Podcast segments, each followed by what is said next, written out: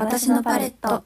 皆さんこんにちは。パレットーク、ここでしか聞けない内緒の話。こちらは昭和女子大学環境デザイン学科プロデュースコースの卒業制作展、私のパレットに取り上げられた作品について、ここでしか聞けない内緒の話を作品の制作者に聞いていく音声ガイドのようなポッドキャストです。担当するのは原田です。よろしくお願いします。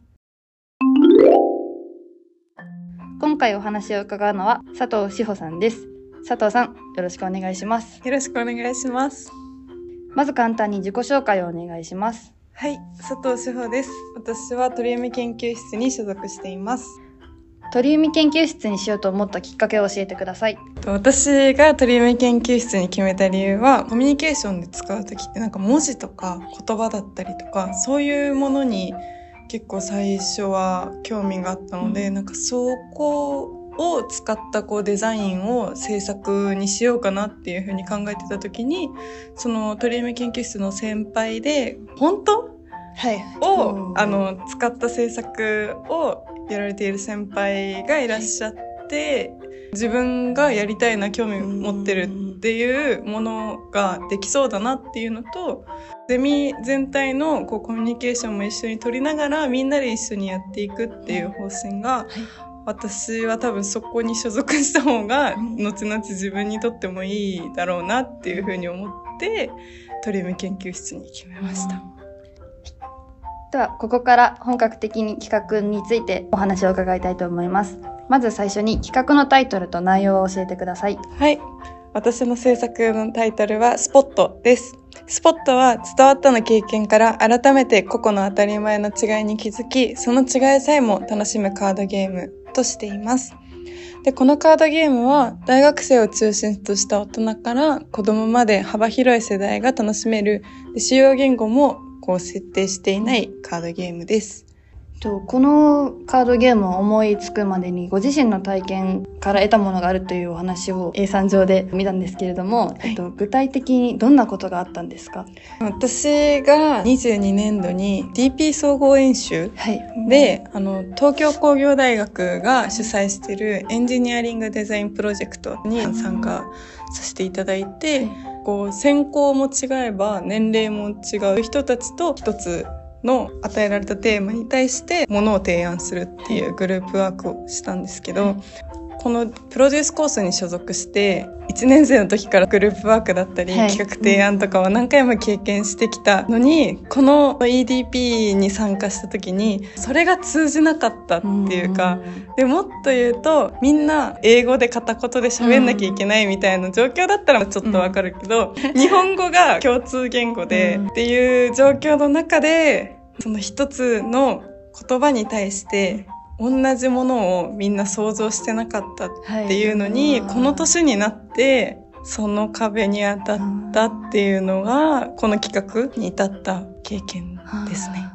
ありがとうございます。で、やっぱり私も人に物事を伝えるのってすごい難しいなっ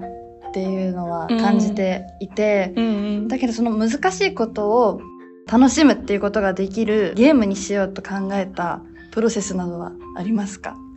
そうですね。ね、今経験したっていう話もあったけど、誰かとコミュニケーションを取るっていうのが当たり前なんだけど、一人一人の認識の違いがあるっていうのもはい。当たり前だし、なんかそこが簡単に明日からじゃあそこが一気に共通認識ができますとかっていう風にはうん。絶対にならないから、そうでじゃあもうその違いを楽しんじゃえばいいんじゃないっていうかなんかそこの違うからこその良さみたいなのがはい。活かせたらいいなって思ったのが、まあ転じて楽しめたらいいなっていう発想になって、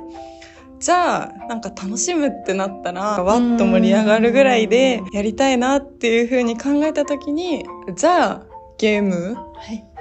作ってみようっていうふうにそうなったっていう感じかな。ありがとうございます。はい。では、ここから内緒の話を聞いていきたいと思います。ここはうまくいった。見てほしいなって思う部分がありましたら教えてください。と私は今回のこの制作でカードを一枚一枚全部自分でレーザー加工機と UV プリンターを使って作ったっていうところが、はいこう一番時間がかかったし、自分の考えてたものををこう想像してたものを実際に形にするっていうことをやったので、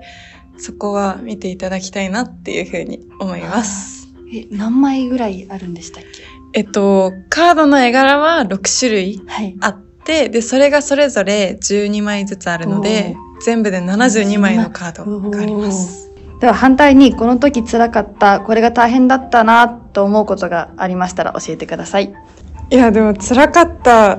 っていうのは、その、もうこのカードを作ることだったんですけど、外注をしないで、はい。自分で作る方が一番いいってになった時に、はい。未来ラボにはい行って、1ヶ月半くらいうん、この4年生の冬なのに、毎日大学 通って、で、なんか鳥海先生いる時捕まえて、はい。見て今日の成果ですっていうのを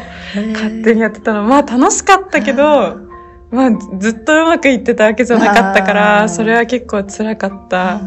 ことだと思います。はい、ありがとうございます。はい、では次に取り組んでいて印象に残っていることなどありますか？この卒業制作ってはい一人の作品っていう形にははい。なるんだけど、カードの土台を他校の友達に作ってもらったりだとか、機材を使うためにラボの永井先生だったり女子さんに手伝ってもらったりとかゲーム会社の人にもこれ見ていただけませんかっていう風に言ったりとかしてこの学校の友達とかだけじゃなくて、い、ろんな人に助けてもらいながらというかうん。本当に自分一人じゃできなかったなっていうのは改めてここで実感してるというか、本当に出来上がってよかった自分がやりきったっていう気持ちもありつつ、でもそれよりもなんかいろんな人に助けてもらって、はいうん。ここまでできたのがすごく自分の中でも良かったし、ありがたかったし、うなんかこれからも何かものを作るとか何か一つのことを自分がやるってなった時に、なんか自分一人でやることができないっていうことは忘れないでいきたいし自分も誰かのためにもしなんか求められたら一緒に協力したいなとか思ったのが一つありますね。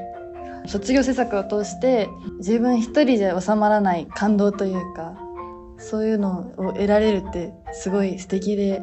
その先輩のご経験という形でも大きな作品になってるのがとても素敵だなというふうに思いました映像を見てみると実際にあのゲームをして遊んでいる写真があるんですけれども、はい。こちらについてお話をお聞きしてもいいですか？はい、とこれは同じコースの黒坂さんが開催した、作りたいとこワークショップの報告会で、はい。こうアイスブレイクとして、はい。こうこのスポットを使ってみたいっていう風に黒坂さんから提案をいただいて、はい。これを実際に私が初めましての方々の前に実際に持って行って、はい。こういう趣旨で作ったこういうルールで遊びますっていうところから説明して、はい。実際に遊んでいただいてこれはゲームとして楽しんでもらえるし、うん。この仕組みこう価値観とか考え方の違いはい。が現れるっていうそこも、あのああなるほどめすごいいいねっていう風に思ってもらえるっていうのがなんかそこの両方の軸がはい。ちゃんとうまく成立してたんだっていうのが、ここでちゃんと実感ができたっていうのがあったからそれは本当にここで遊んでいただけてよかったなっていう風に思ってます。最後にあの今後の展望として、うん。商品化というのを挙げられていると思うんですけれどもはい、そこについて何か情報などあれば教えてください。はい。まあ、残念ながら実際に商品化するっていうことはちょっとしないことにはなってるんですけど、はい実際にゲーム会社の方々だったりとか、はい周りの人たちからは本当に作ってみていいんじゃないかっていう声をいただいたりとか、もしこう製品化するってなったとしたら、こういう風なところをもうちょっと改善しなきゃいけないんじゃないっていう風に、なんかそういう風に前向きにというか、はい。本当に実現性が高、高めるためのフィードバックとかもたくさんいただいたので、はい。そこまでのものが一つ作れたっていうのは自分としても嬉しいはい。ことだと思います。